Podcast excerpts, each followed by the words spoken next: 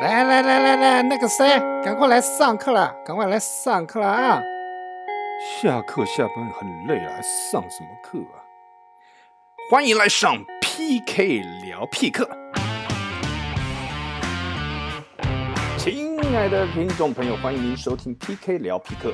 这里是一个没有离开基督教信仰，但却能轻松自在，甚至是有点干掉的方式来畅谈教会当中许多狗屁倒灶或荒谬戏谑的频道。期望能在打屁闲聊当中梳理和厘清基督教信仰真正的内涵。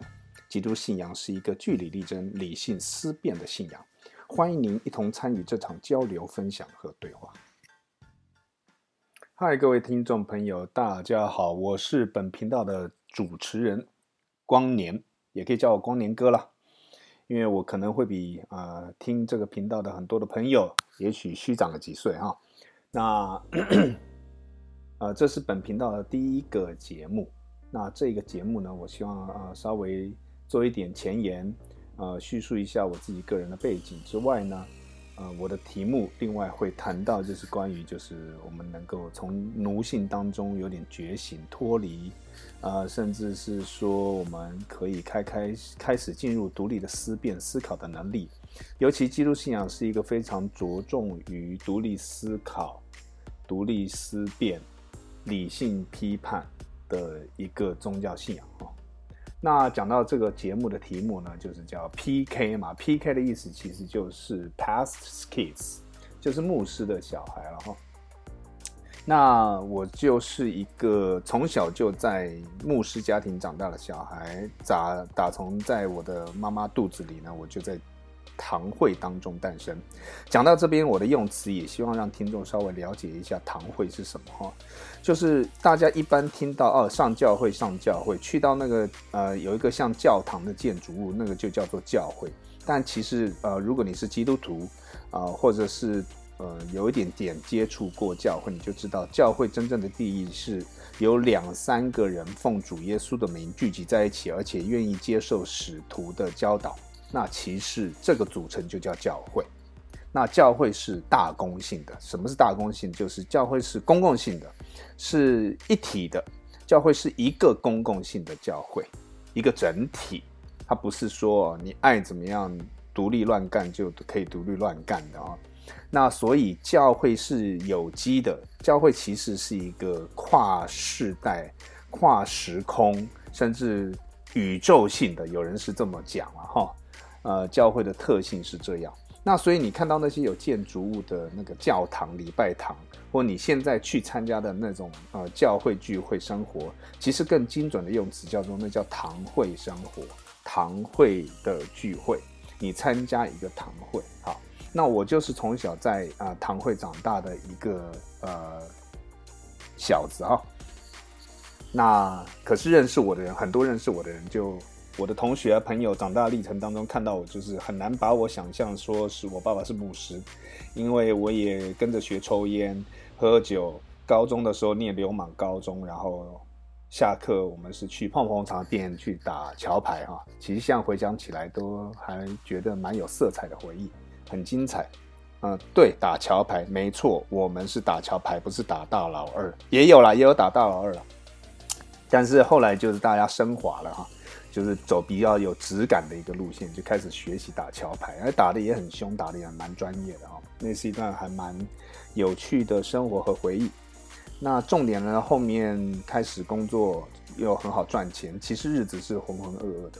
那直到有一天，就是呃，我这个牧师的小孩浑浑噩噩过了好长一段的时间以后呢，跑去读了神学院，就所谓的有上帝的感召，叫我不可以再这样浑浑噩噩度日子。那我就觉得呢，那我自己既然生长在教会当中、堂会当中，生长在牧师的家庭，既然如此的话，我又是一个宣称我自己是基督徒，那我应该好好去把神学读好。基督教神学到底在讲什么？至少简单的说，我觉得去读神学院其实是一个基础。我神学院读了大概有四五六年哈，五六年之久。即便是读了五六年，好像很长哈，可是我都觉得那是一个只是神学的入门，神学最基本的教育而已。而已。当然，这是因为台湾的神学教育，我觉得是非常的呃，不像国外在神学教育上非常的厚实了。那台湾的神学教育比较算是密集班的概念，那所以一般的神学院出来的，你听到的传道人，那也不见得对基督信仰、上帝的话语、圣经那个掌握度就非常的老练，那不可能的哈。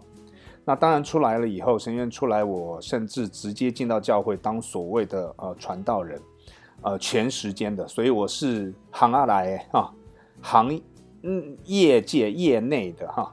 所以，而且不但是业界内的，是很核心的，就是这样的一个背景。自己是一个牧师家庭的小孩，身边又一堆牧师，然后长大自己又跑去当哈传道人，那也又接触一堆牧师。所以我对堂会所有内部最核心的消息、最核心的思维、最核心内部的所有的呃形形色色的各种人事物啊，我是非常的清楚，非常的了然于心。了然于胸，了然于心，呃，而且呢，就是我自己走过这一遭呢。其实最重要的事情是我对自己的信仰、神学。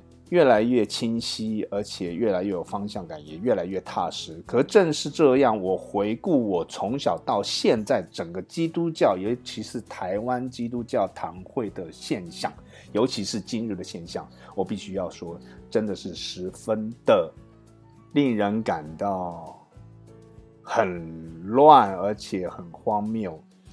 呃，各自为政，各说各话。这可能就是为什么我觉得需要好好出来做一个节目。我觉得一方面是要梳理我自己的信仰，去厘清我所信的到底是什么之外，还有我很关切的事情是有太多进到教会里面有成为正式的基督徒，这一般被传道人称之为叫做羊，有些呢才是慕道友，有些人是夭折了，信了以后又。离开教会，那基于种种现象，我觉得我需要自己梳理厘清之外，也跟大家有一些对话分享，我们来交流，就到底真正基督信仰看重所谈的是什么？同时，我希望能够做到让有一些在教堂会里头、教会里头你去参加的教会堂会哈，我之后我都会越来越改用用堂会。希望有接触过的，甚至觉得非常受伤的，甚至觉得已经信不下去的，甚至都已经是很敌对的哈，我倒还是当着一带着一个浪漫的情怀，是也许我们可以做一些对话，做一些交流。你想要干掉也可以，我觉得就干掉，因为我认为我所认识的上帝，他非常的宽广。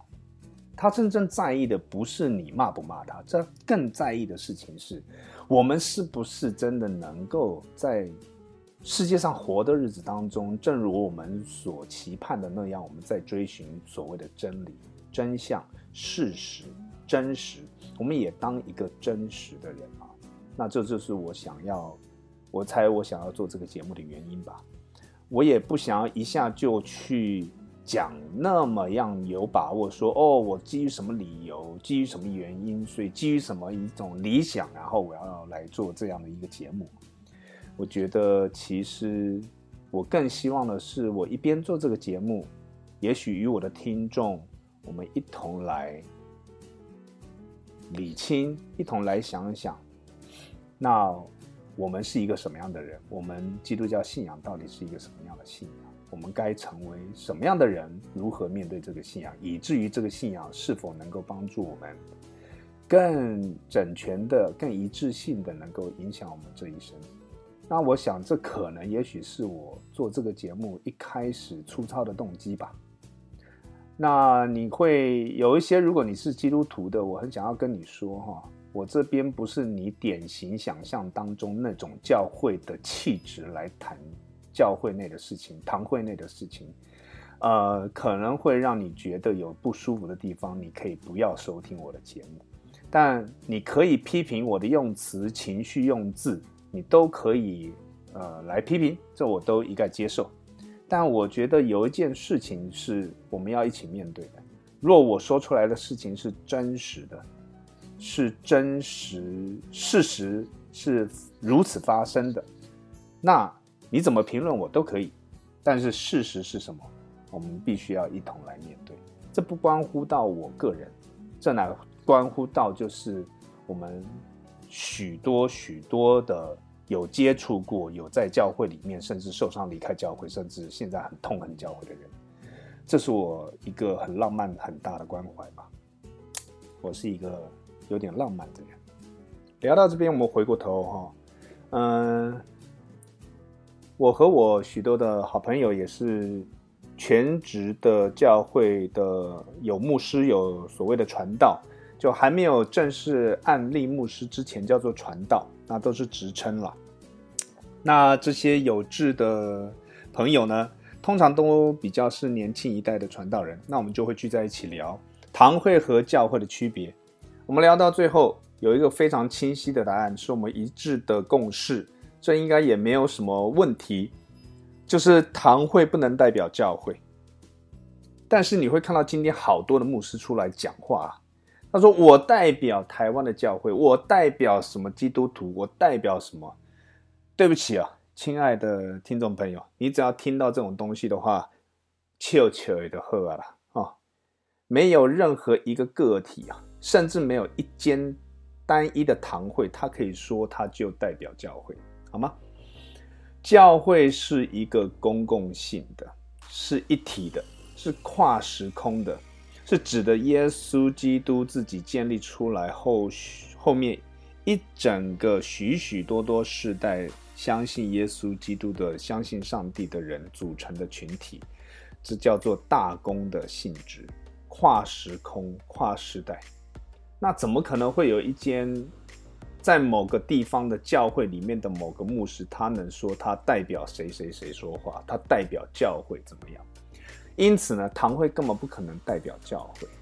那如果用大集合来看的话，哦，教会就是一个母集合，各个小小堂会。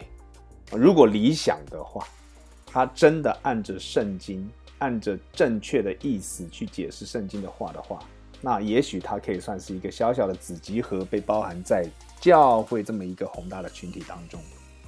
那因此呢，既然堂会不代表教会，那亲爱的朋友，如果你在教会当中对信仰有任何问题，有任何觉得狐疑的地方，有觉得想要提问的、挑战的，亲爱的，你都可以直接的提出来。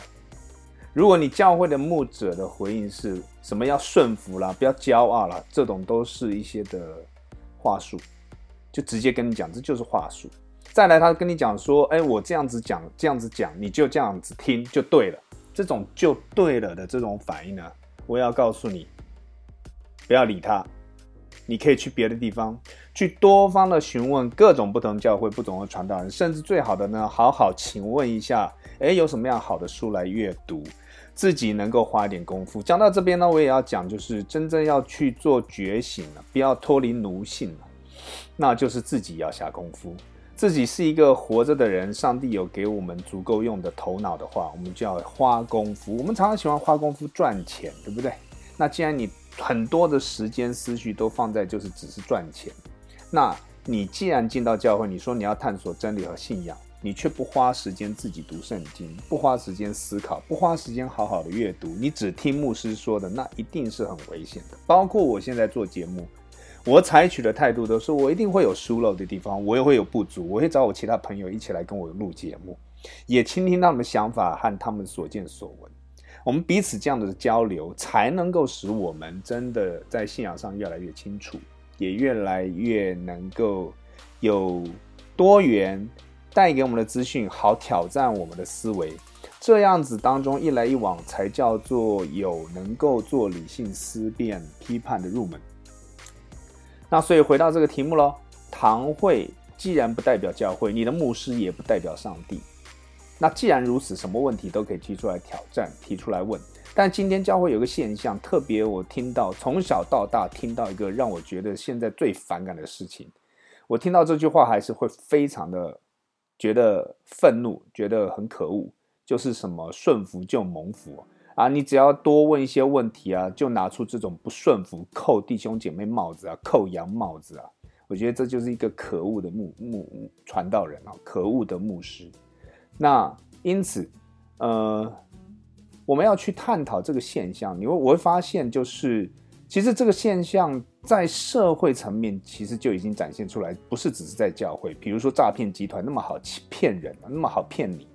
比如说你打打出一个你是什么什么法官，你是什么什么检察官，你是哪一个警察局的什么什么哦，呃一个高官啊，电话一打来哇，你会发现为什么诈骗这么猖獗，就是会成功呢？因为这个头衔一端出来的时候，好，我们好像就喝醉了一样，喝了酒一样就迷迷茫了哦。比如说哦，今天总统来了或什么样一个人哦，现在选举快到了哇，拿着候选人来。呃，光鲜亮丽的，好像很撑头哇！大家就莫名的喜欢和拥戴他。拜托，我必须要讲，我们身为华人，我们检视我们自己的民族啊，啊，泛华人了。不，我今天没有要搞什么啊国家意识认同，我就只是泛称。我们仔细去思考，我们所继承的文化，那种奴性的威权式的那种，从呃这种叫做天子皇帝。这种集权、这种管制、压制的这种文化，我们必须要诚实的说，我们还没有脱真正的脱离。因此，我觉得我第一集想要带大家开启一个视野，不是向外看，是向我们自己里面看。我们真的有脱离那种奴性，可以开始做独立批判的思考吗？我们可以不再被那种话术给制约。不被那种话术给套住啊，让我们动弹不得。就是哦，今天好像有点无提问挑战啊，在教会当中就会变得是不顺服，教教会当中就是一个哇，是一个骄傲。那反过来说，我今天就会常常举例子，你在你在公司，你看现在的公司，好的公司，一个有体质非常活络。有生机的公司，有发展性的公司，你会发现在内部开会的时候、激辩的时候，大家一定是非常欢迎你提出各种的挑战，你会的贡献出来，别人的弱点啊，去补足对方，你的弱点也让别人来挑战你。你就会发现一个好的公司，它会有这样的特质在里头。当然是一个，我必须要讲，当然是存着一个健康的态度嘛，不是找茬的，是真心求问的。如果你是真心求问，发自内心想要问，到底基督信仰是什么？牧师啊，传道啊，你讲这个东西到底是什么？我听不太懂哎，你太讲的那个例子可不可以再浅白一点？那我我就觉得，哎，那这就是一个探索信仰，我们所谓探索真理真相的一个起步，一个基础，不是吗？所以第一集呢？我一方面做一些前言，另外一方面带到一个主题，我们能够脱离奴性，理清楚什么是堂会的角色。堂会不代表整个教会，不代表上帝。再来，脱离奴性，就是要敢于发言，敢于问问题，带着善意，带着真诚去探索真理。我觉得这就是一个好的信徒，甚至我觉得这是一个人该有的。一种存在的状态，所以，呃，如果你在教会当中还仍然有这种现象，是啊，不要问那么多啊，听就对了，教你你就背下来的话啊，这种类似这种模式的什么啊小组长训练呐，这种一对一的 copy 的这种方式啊，灌输你信仰思想的话，那我要告诉你啊，你可以赶快解脱，跳出来。你要知道，基督教资源非常的丰富，希望我们都展开视野，能够有一个全新的眼界，脱离那个奴性，开始真的跟上帝有直接的关系，然后在群身旁的资源，上帝用身旁的资源，各样的人，包括小弟这个节目，也或多或少能够帮助我们真正的开启探索真理的世界，好吗？感谢您收听我第一节的节目，如果有任何的建议指教，再请多多给我帮助喽。来到节目结束的时刻，再次邀请各位听众朋友，将您从教会一些想要抒发的，甚至想要有点干掉的话题，可以用 email 与我们交流，让我们一起继续梳理、分享和对话。但不论是什么狗屁倒灶了，最要紧的是能够开开心心面对每一天，爱你身边的人，并且让我们一同继续学习，一起努力。下次的 PK 聊必课不要缺课哦，拜拜。